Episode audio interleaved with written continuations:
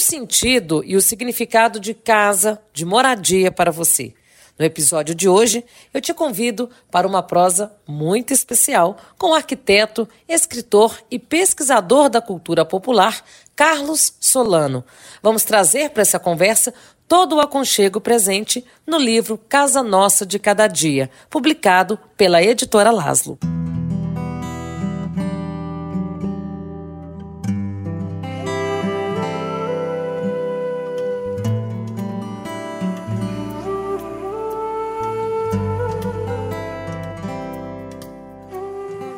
Seja muito bem-vindo, bem-vinda ao Sintonia Aromática. Eu sou Priscila Mendes e este é o podcast da Laslo, essencial para você que busca viver com mais saúde e bem-estar. E quando falamos de bem-estar, a nossa casa é um instrumento fundamental para que tenhamos qualidade de vida. De maneira geral, a casa, o lar, nos remete à sensação de conforto, segurança, privacidade, acolhimento. Uma casa é permeada de memórias, como uma colcha de retalhos costurada pelas narrativas de seus moradores. No livro Casa Nossa de Cada Dia, o autor Carlos Solano retrata diferentes histórias, fatos do cotidiano que vão se construindo na relação entre moradores e suas moradias. E numa visão mais ampla, o livro traz diferentes conceitos de morada e as relações que estabelecemos com o meio que nos cerca. Todos os detalhes você acompanha agora. Seja muito bem-vindo, entre e sinta-se em casa. Carlos Solano. Olá, Priscila, obrigado aí pelo convite, né? A honra é minha, a alegria é minha. Eu admiro demais o trabalho da Laszlo, do Fábio, né? E penso que sim, que o trabalho que eu faço tem tudo a ver com a proposta da Laszlo, dialoga muito com a proposta de relação com a natureza, com as mensagens da natureza, com as mensagens das paisagens, ah, tem a ver com a saúde, com a saúde da habitação, com a saúde da paisagem, com a saúde do corpo. Então, tem tudo a ver, sim. Então, eu, eu que agradeço. É isso mesmo. Resumiu bem, assim, né? sintetizou esse olhar que você traz também mais amplo sobre o morar, sobre as relações humanas com a casa, o meio que nos cerca. E para começar aqui, Carlos, é, o nosso bate-papo, você procura alinhar aí a arquitetura com as questões ecológicas, sustentáveis, tanto do ponto de vista ambiental quanto social, a geometria sagrada, o Feng Shui. É, dentre os livros que você escreveu, o Casa Nossa de Cada Dia, lançado pela editora Laszlo, retrata um novo sentido de morar, né? um cotidiano em que as pessoas trazem histórias, tem toda uma narrativa, né? um livro muito bem ilustrado, inclusive. É, e no livro você também faz uma relação com o pão nosso de cada dia. Então, eu queria que você falasse um pouquinho né, sobre o que seria é, o sentido de casa, de moradia para você, e essa analogia que você estabelece no livro, com o pão nosso de cada dia, por exemplo.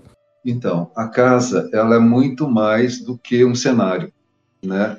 É, na nossa visão, a casa ela é um é como se fosse um, uma, uma pedra fundamental sobre a qual a vida se desenvolve. Né?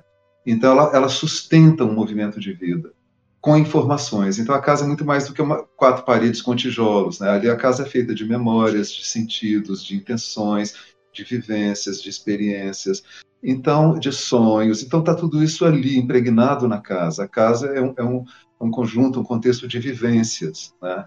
E ela só faz sentido com a vivência ali humana e mais que humana, os animais, os pássaros, os cachorros, gatos, etc., plantas, e também habitam esse lugar. Então é um lugar de referências, de referências afetivas, de referências simbólicas, de referências energéticas, que sustentam o movimento da vida. Por isso que eu falei de pedra fundamental. A casa sustenta o movimento da vida com as informações que ela traz, que ela traduz. Então, cada objeto que a gente tem em casa é uma informação. Um quadro que você coloca na parede, ele é uma informação. Uma cadeira que veio da casa da sua avó era uma, é uma informação. Mesmo uma cadeira que você gostou e comprou numa loja, ela tem um sentido, você gostou por alguma razão, aí isso é uma outra informação, a cor, a forma, tudo é informação. Então, na verdade, a casa é esse conjunto, esse contexto de informações que deveriam, de alguma forma, auxiliar, estimular, inspirar, nutrir o movimento da nossa vida. A vida é movimento constante, né? a vida é rio que corre, que flui. Então, esse rio ele é nutrido por, por afluentes o tempo todo. E a casa traz essas informações que são afluentes, que podem nutrir o movimento da nossa vida. A gente se inspira, se nutre através de uma casa que realmente é, é significativa para nós. Né? É uma casa reconstruída a partir das nossas memórias afetivas, a partir das coisas que realmente importam para o nosso caminho de vida. Agora, é claro que a casa não está solta no espaço, a casa está enraizada numa paisagem, ela está enraizada no entorno. Né? Então, ela tem, obrigatoriamente, que dialogar com a terra, com o ar, porque o que sai pelos tubos da casa, isso vai para o rio, isso vai para a terra, né? o que sai pelos ares da casa, o que é borrifado dentro da casa, isso vai também para o meio ambiente. Então, e do meio ambiente você retira elementos que vão nutrir a vida da casa. Né? Então, é, existe um diálogo constante que tem que ser observado. Né? Então, a gente fala que existe uma vontade de ser, entre aspas, né? Que dá forma a essa casa. Então, isso eu mostro muito no livro. É uma história, é uma questão de escuta, de ouvir histórias. Isso é muito lindo. Porque a casa, a forma da casa, os ambientes de uma casa, eles não saem do nada. Eles não saem da minha cabeça. Também.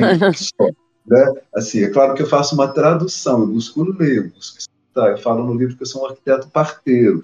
O trabalho meu é mais de fazer um trabalho de parto. A criança já está pronta. Mas quem é essa criança? É essa vontade de ser do grupo familiar, quer dizer, todo grupo tem a sua vontade de ser no mundo, que é o modo de vida desse grupo. É, e existe uma vontade de ser do terreno, da paisagem, seja urbano, seja rural, seja na cidade, seja no campo, cada terreno tem a sua vontade de ser. Tem uma grande árvore, tem um muro enorme de um lado, tem uma rua barulhenta, ou tem uma vista maravilhosa, tem uma montanha por detrás, tem um riacho que corre, ou, enfim, é um apartamento cercado de janelas de outros prédios, então ele é confinado. Tudo isso é informação, tudo isso fala de uma vontade que tem que ser escutada e que tem que ser trabalhada, entendida e trabalhada também. Então, o projeto é fruto dessa vontade, dessa escuta, da vontade de ser das pessoas e da vontade de ser da paisagem. Daí vão surgindo as formas que falam, que dialogam, né? É, e que, em princípio, deveriam nutrir o movimento da vida. Né? E a, uma coisa importante também, Priscila, de citar, é que a casa, ela é um movimento também. Se a vida é um movimento e se a casa essa pedra fundamental que sustenta o movimento da vida, é a casa, ela está sempre em movimento. Deveria estar, né? É, é, então, uma forma fácil de renovar a vida é mudar os móveis todos de lugar de quando em quando, desde que você tenha vontade. Né? Ou não precisa de ser todos, mas assim, mudar alguns móveis de lugar, alguns objetos de lugar de quando em quando, isso ajuda na renovação da vida, porque quebra um pouco aquele, pra, aquele padrão que vai se cristalizando ao longo do tempo e que vai sustentando os hábitos de vida. Então, as relações vão sendo construídas ali ao longo do tempo, algumas positivas, outras não, e o cenário sustenta isso. Se você tira um quadro da parede, aí chega a noite, quando a pessoa chega em casa, uma das pessoas chega em casa, alguma coisa mudou ali, já não é, aquele mesmo cenário onde a pessoa se irritava, onde, sabe, se alguma coisa modificou, isso muda as relações também. É uma coisa muito simples, assim, muito sutil, mas é, movimentar o cenário de quando em quando é movimentar a vida. E muitas vezes a gente tem vontade de fazer isso naturalmente, né? Aí você ganha um presente, você coloca na parede, aí você gostava de uma coisa que você, enfim, de um quadro que você não gosta mais, você tira e doa, guarda, aí você resolve colocar uma planta em algum lugar, e você aí resolve mudar a mesa de lugar, então jogar uma manta por cima de uma poltrona para dar uma cor numa poltrona que era muito é, escura, e se você quer mais clareza, claridade no ambiente. Então, assim, a casa ela vai movimentando à medida em que a vida vai movimentando. Então, isso é, eu penso que isso é arquitetura. Né?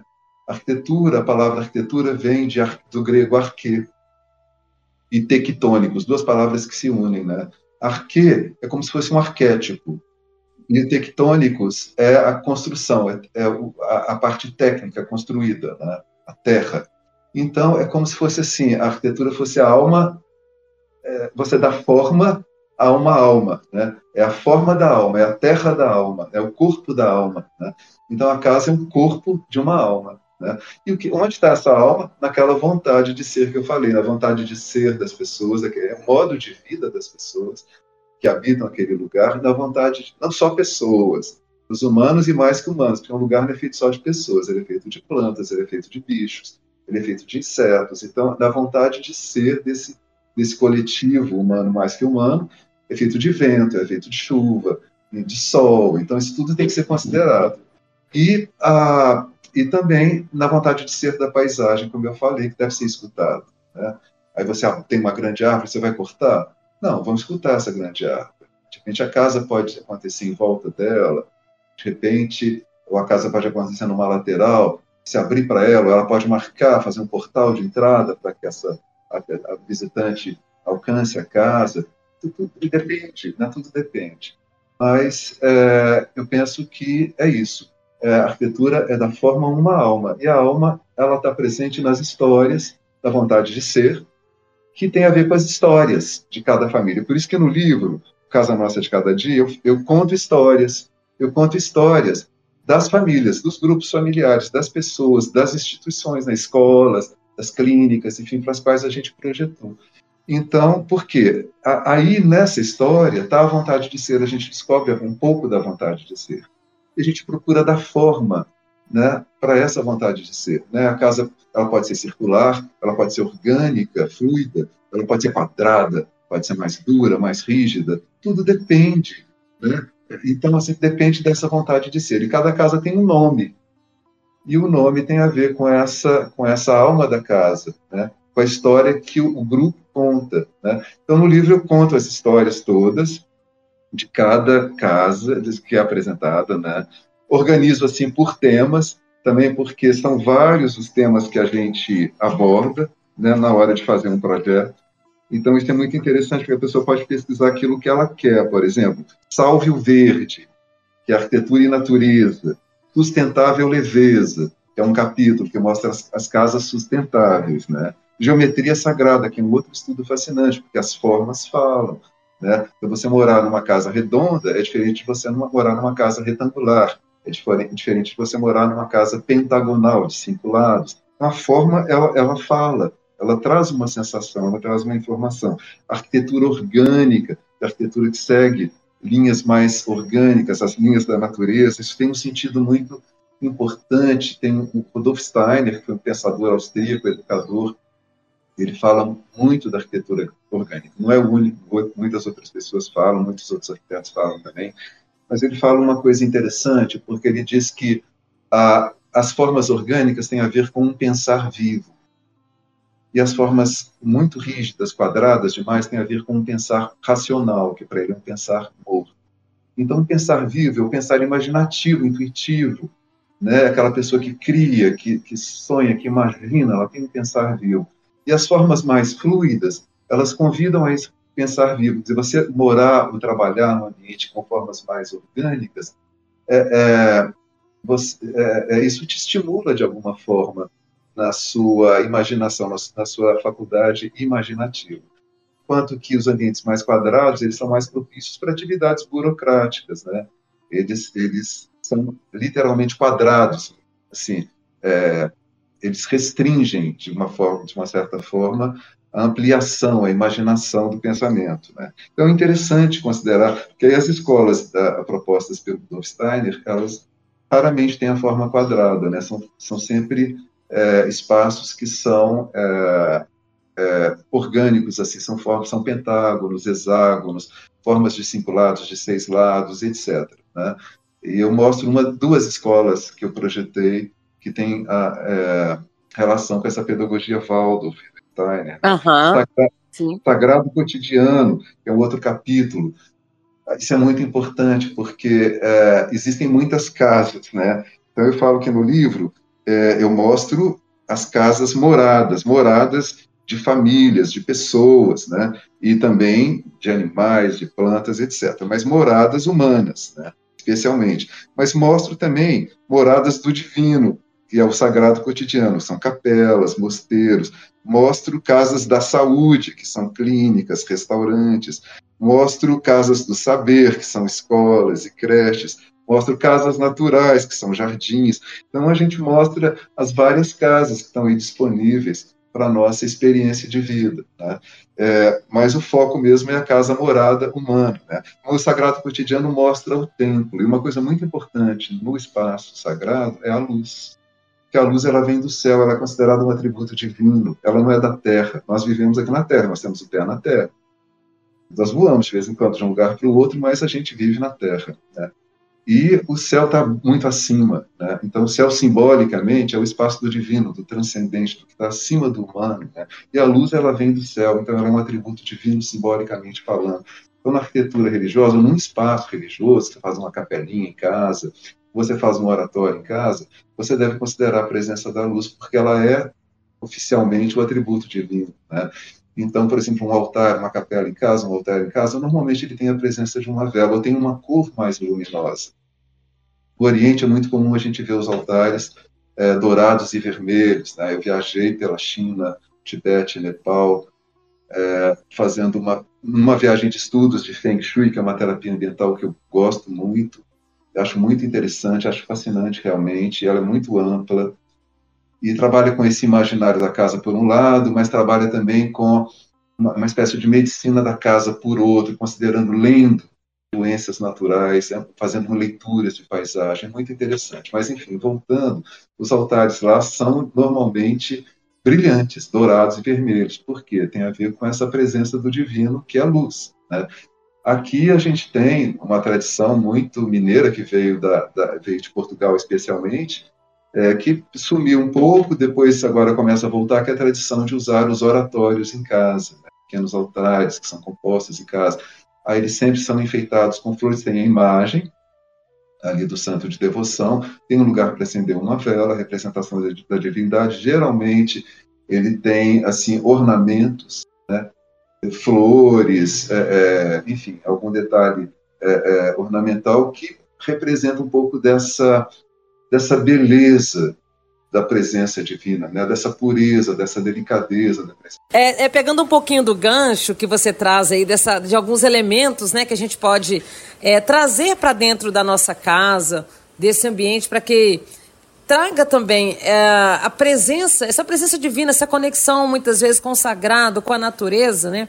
Hoje, com as transformações que a tecnologia nos trouxe, essa rotina cada vez mais automatizada, as pessoas têm se distanciado dessa grande casa que nos acolhe, que é a mãe natureza, por exemplo. E os espaços verdes vão sendo tomados né, pela rigidez do concreto, dos arranha-céus.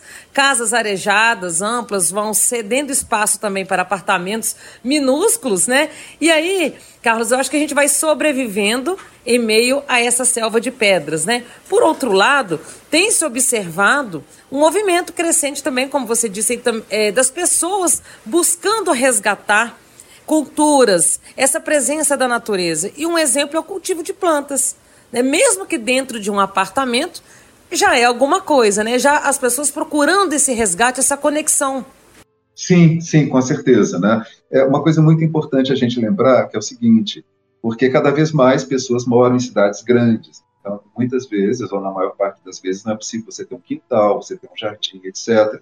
Você ter esse contato com a natureza que existia nas casas antigas das nossas avós. Né? A casa da minha avó tinha quintal, tinha galinheira, ela ia lá colher um ovo. Né? Exatamente, eu também tive essa infância, com, é, contato com os animais, era pé na terra, ali brincando com plantas, com barro, essa coisa toda. Sim, exatamente. As crianças de hoje já não têm isso mais, né, normalmente. Né? Então, é, um ponto que é importante a gente lembrar, é, eu escutei uma fala do Cacaverá, que é um mestre, escritor indígena, né, amigo, muito amigo. Ele disse o seguinte: é, quando ele saiu da aldeia pela primeira vez, um mestre dele, né, assim, um mentor dele lá na aldeia, disse: Olha, é, você vai sair da floresta, mas a floresta não deve sair de você. E ele fez um trabalho, faz ainda, de divulgação maravilhosa da cultura indígena, de saberes ancestrais profundos, é, pelo mundo. Ele viajou pelo mundo já e viaja pelo Brasil, assim, fazendo um trabalho assim, exaustivo e profundo, maravilhoso, mas com a floresta dentro dele. Então, isso que a gente precisa aprender. Quer dizer, se a, gente, a gente pode morar no vigésimo andar de um apartamento, quer dizer, não é o ideal.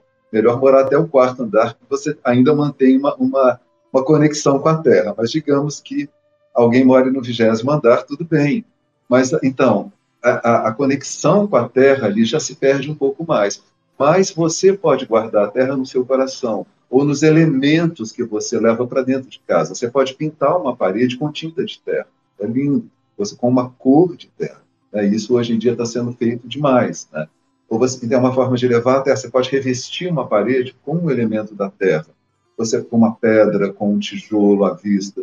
Você pode ter pedras expostas, você pode ter potes de barro plantas, você pode ter é, revestimentos naturais, né, uma madeira, de preferência certificada, móveis de madeira, mas além das referências naturais, que é o mais o que a gente pensa de uma forma mais imediata, algo que faz conexão, que é importante hoje em dia, é, são as memórias afetivas. Numa, num ritmo de vida que se impõe cada vez mais é, frenético, digamos assim, é, muitas vezes as pessoas perdem a conexão com aquilo que realmente as nutre, com aquilo que realmente dá sentido para a vida delas e, e acabam adoecendo por isso, e num, num momento de adoecimento elas se veem mais perdidas ainda, não tem a, a, a que recorrer. Né? Então a casa, ela, ela, deveria ser esse repositório das nossas conexões. Né? Ela devia nos ajudar a lembrar das nossas conexões. Então, quais são as memórias afetivas, aquilo que faz sentido para a gente, né? aquilo que alimenta e nutre o caminho da nossa vida, né? que é sagrado no movimento da nossa vida, pode ser uma representação de, de, de, de uma divindade, pode ser, ou pode ser representação de uma paisagem que é, que é deslumbrante, que é, trouxe experiências profundas, né? Uma pedra que veio de uma paisagem, é, um quadro, uma foto de uma certa paisagem.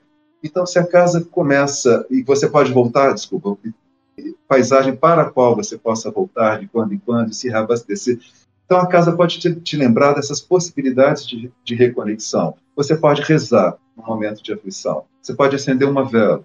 Você pode voltar para uma paisagem que te abastece, que te nutre.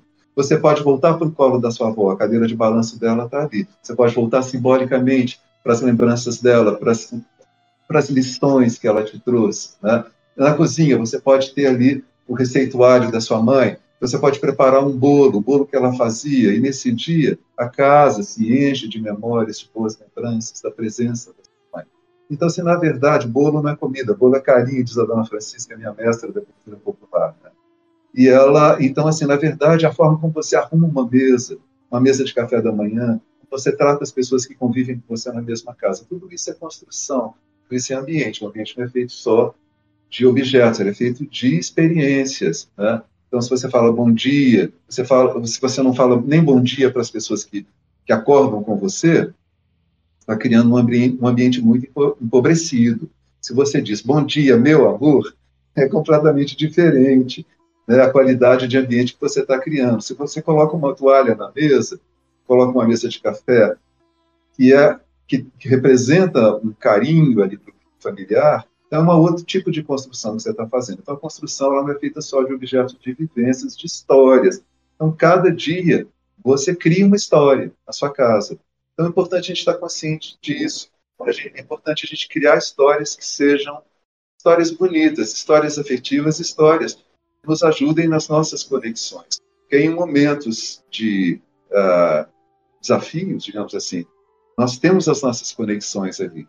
Eu sei onde eu posso me amparar. Elas estão todas representadas ali na minha casa. São luzes no caminho. Exatamente. Você falou sobre essa questão, né, das interações, né, que ocorrem na casa, a relação dos familiares, dos moradores ali. Cada uma dessas interações vai ajudando a criar essas impressões, né? Muitas vezes é, a gente adentra uma casa, um ambiente, e a gente sente, parece que a gente tem a impressão de como as pessoas vivem ali. Não é assim? Às vezes um objeto, um quadro, né, como você citou, as paredes, contam histórias. Se a gente for observar, tudo que acontece, que se passa dentro desses ambientes, vai ficando registrado. Isso tudo remonta toda essa narrativa, essa morada, nesse sentido de aconchego, é, acho que faz parte, é intrínseco as, a nossa história. Eu acho que é, você ter esse local, né, a sua casa, o seu habitat, como um local sagrado, como um local de retorno, de aconchego, isso é muito bom, né? É muito louvável, né? Que a gente valorize esses espaços. Ah, sim, sem dúvida nenhuma, né? E os aromas têm uma função muito especial. A gente está aqui no espaço da Lázaro, né? Não podia deixar de falar dos aromas. É muito especial. A gente tem ah, os chás, as receitas da Dona Francisca de tratamento da casa, que passa pelo, ah, pelo chás, né? De, de ervas e flores, né? Você banha a casa com chás de ervas e flores. Isso faz parte do meu livro Casa Natural.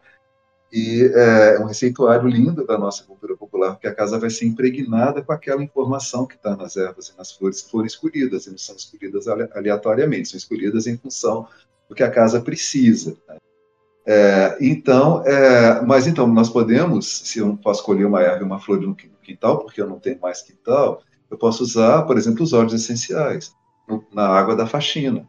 Então, é uma coisa que eu sempre faço na minha casa eu uso os óleos da Lázaro, eu pego, escolho o que eu preciso, é hortelã, é, ou é tangerina, ou é gerânio, em função do que eu preciso. Eu coloco não só em borrifador, eu coloco no pano de limpeza de poeira da casa, coloco às vezes, dependendo do óleo, no pano de chão, na água do balde, umas gotas na, na água do balde, da limpeza da casa. Passo o pano de chão na casa, ou peço a, a minha ajudante para passar quando eu não posso.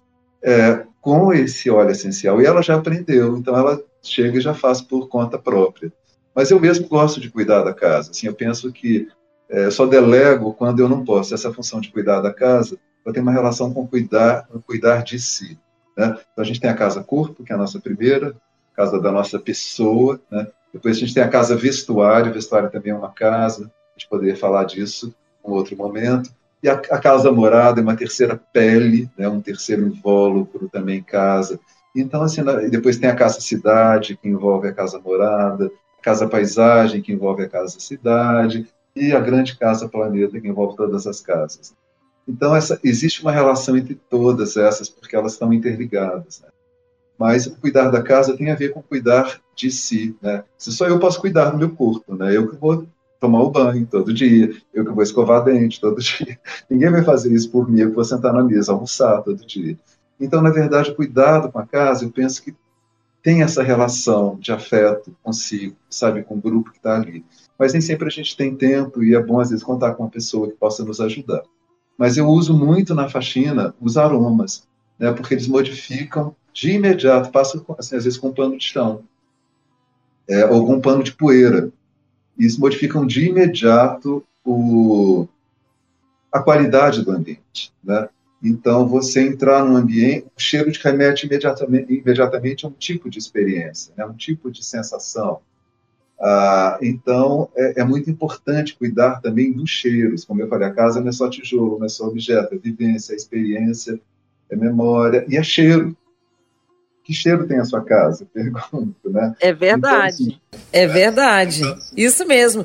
Fala-se muito hoje do marketing olfativo, né? Lojas, enfim, que usam desses aromas, né, para criar memórias, para criar impressões e criar a própria marca, a identidade. Quando a gente estava aqui falando, né, dessa coisa de quintal, de casa de vó, e quando eu sinto, né, aquele cheirinho de bolo saindo do forno, de uma rosca sendo feita, é, é, eu me lembro exatamente da casa da minha avó na, na época de Natal, que ela fazia aquelas roscas natalinas, os doces. Então, isso me remete a uma memória muito gostosa, afetiva e me traz saudade, nostalgia. Então, é, eu acho que é, é, isso, né? A gente carregar da melhor forma possível essas memórias, e modificar o nosso ambiente para que ele traga mais bem-estar, frescor, renovar né, o fôlego da vida.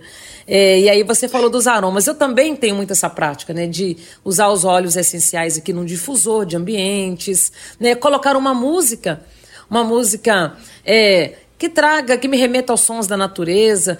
Tudo isso eu acho que modifica, porque assim como a nossa casa, o que está impresso ali, influencia no nosso campo físico, emocional, há uma relação recíproca também, vice-versa.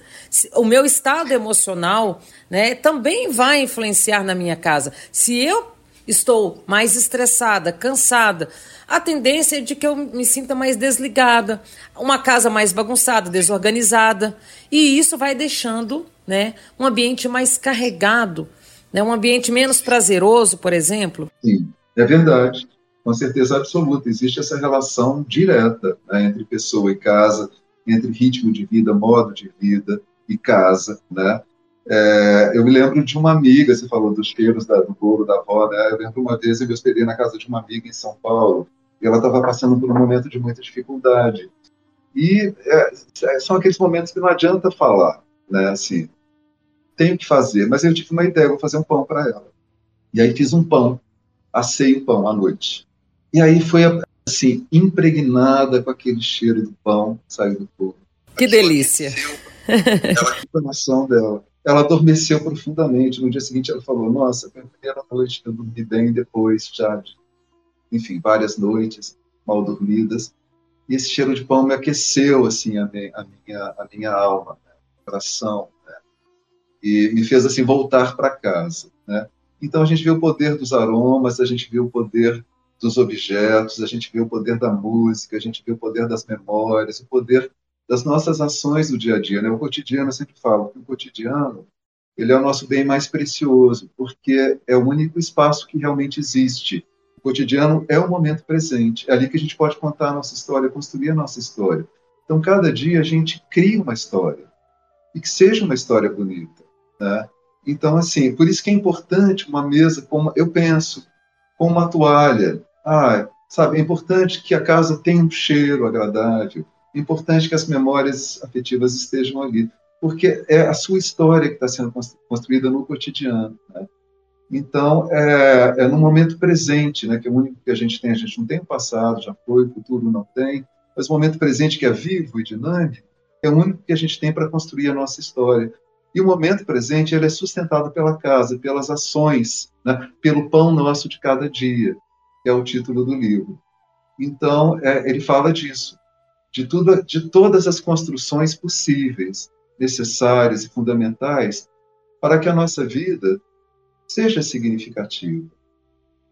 Que a gente, para que a gente possa escrever uma história significativa, uma história bonita.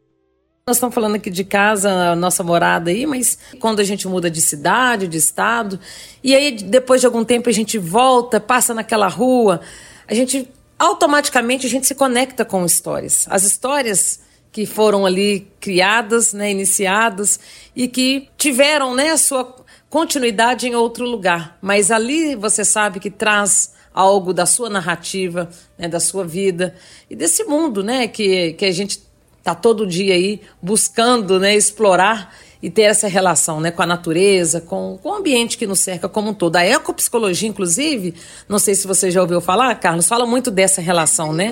Do, do, quanto esses ambientes, o nosso ambiente, impacta no nosso o sistema psicoemocional e o quanto nós também impactamos nessa casa maior que nos envolve, que é o nosso planeta, que é a natureza. Sim, é isso mesmo. Eu penso que é aquela história do. Tem uma, um provérbio oriental que fala que quando uma folha cai de uma árvore, o universo inteiro estremece. Né? Tem aquela outra, aquela outra ideia, aquele outro conceito também do efeito borboleta. Né? Uma, quando a borboleta bate uma asa lá na China, aí ela provoca uma tempestade aqui na América. Então, na verdade, é muito interessante, essas imagens são muito interessantes, né, porque fala dessa interrelação de todas as coisas, né, dos humanos, dos mais humanos. Quer dizer, a nossa casa não é feita só de humano, né? Então, quantos elementos da natureza a gente tem em volta de nós? E também temos os animais e as plantas, e, e, e temos os insetos que circulam pelos ambientes, e temos os pássaros, etc.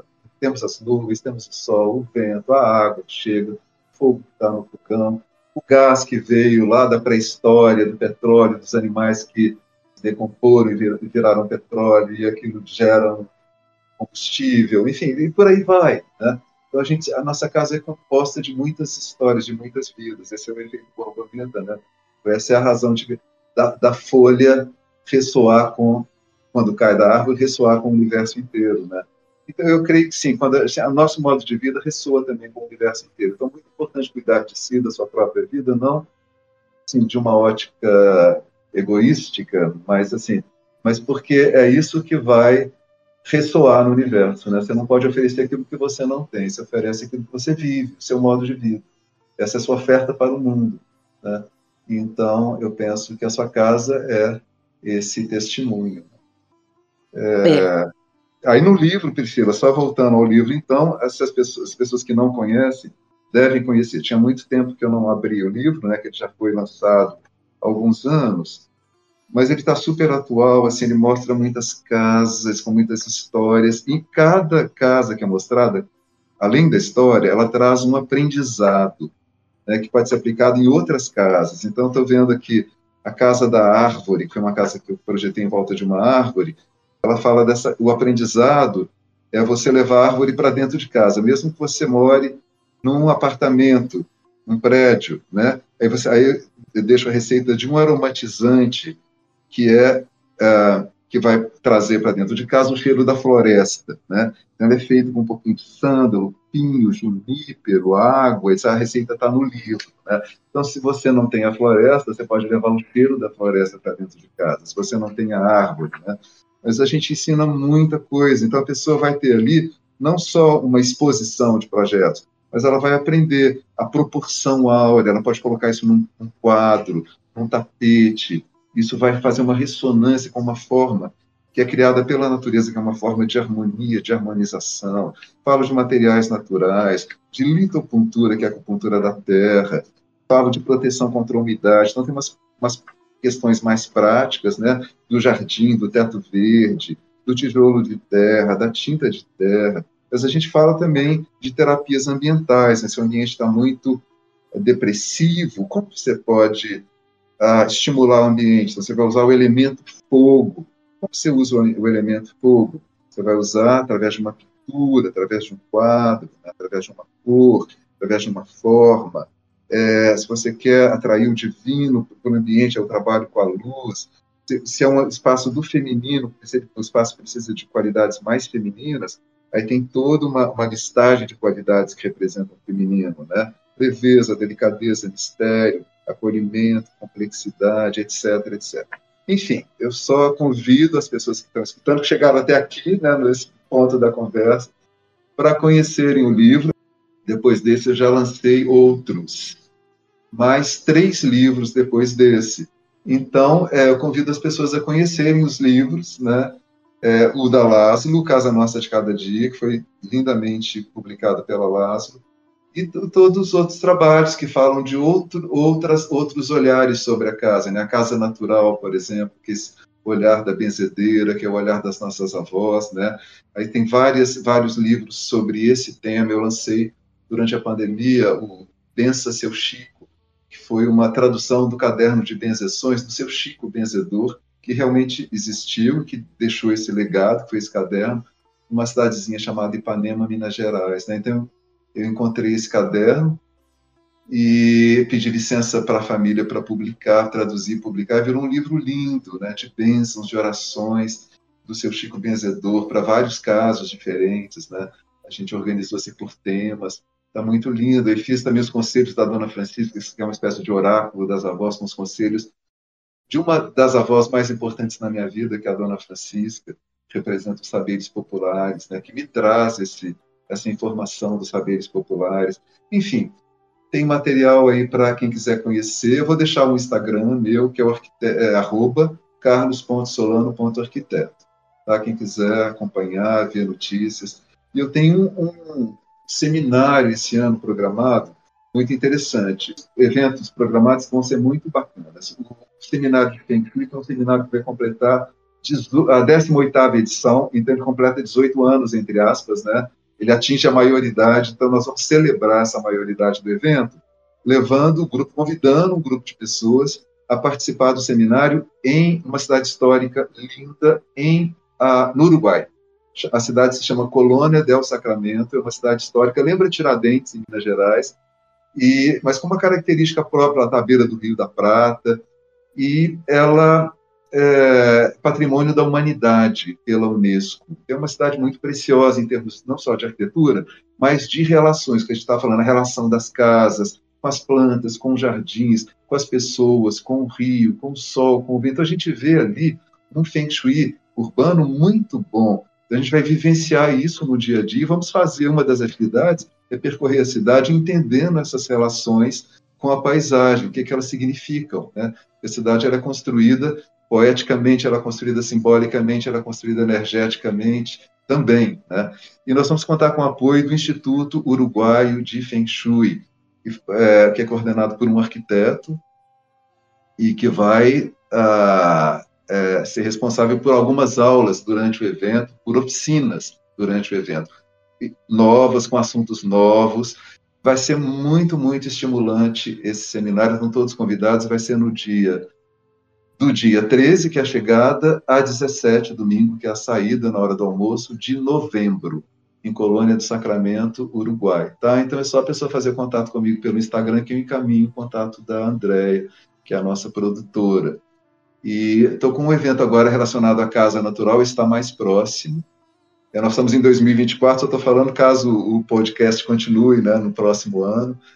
Nós temos agora, é, em março, final de março, dia 22, 23, se não me engano, é, e 24, em Aracaju, uma edição da Casa Natural. Primeira vez que eu levo a Casa Natural para Aracaju.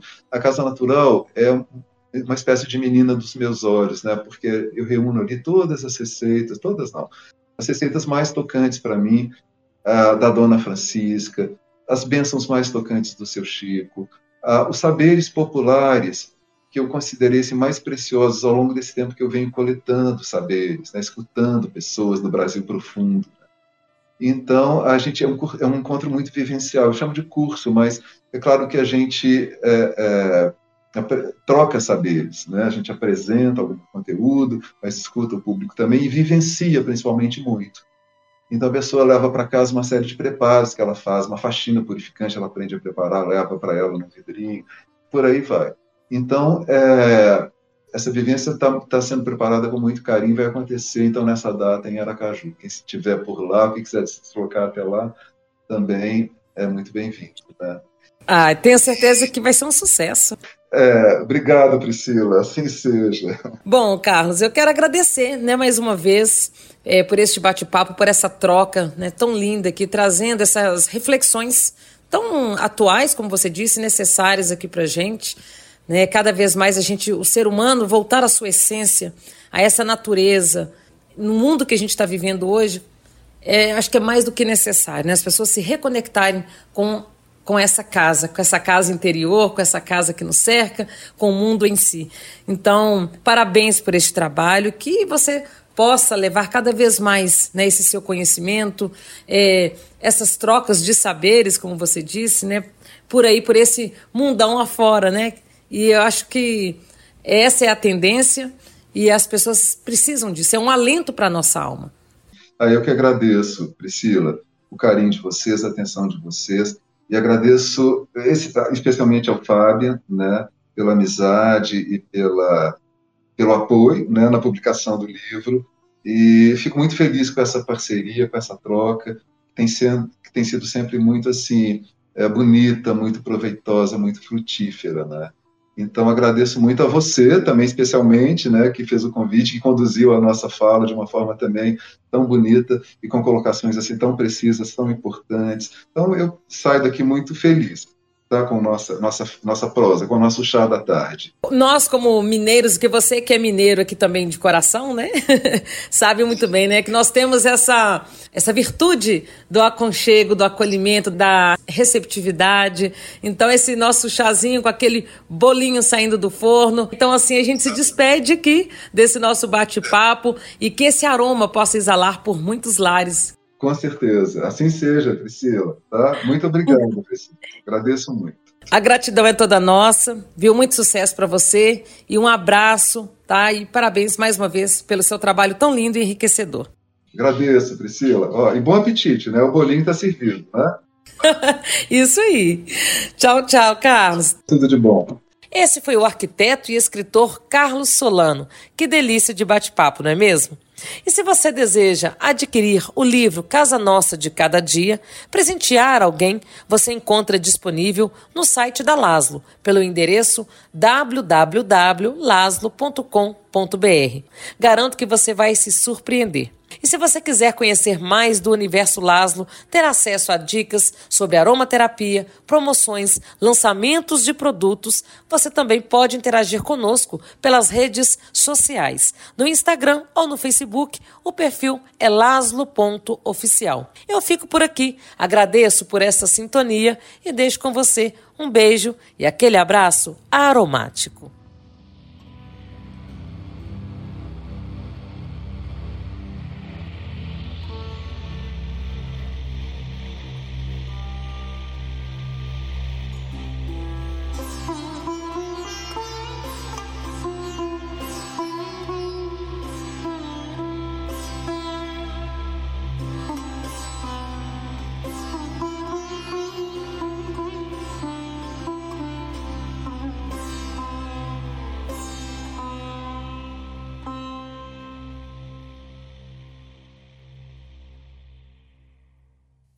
Laszlo, o essencial em sua vida.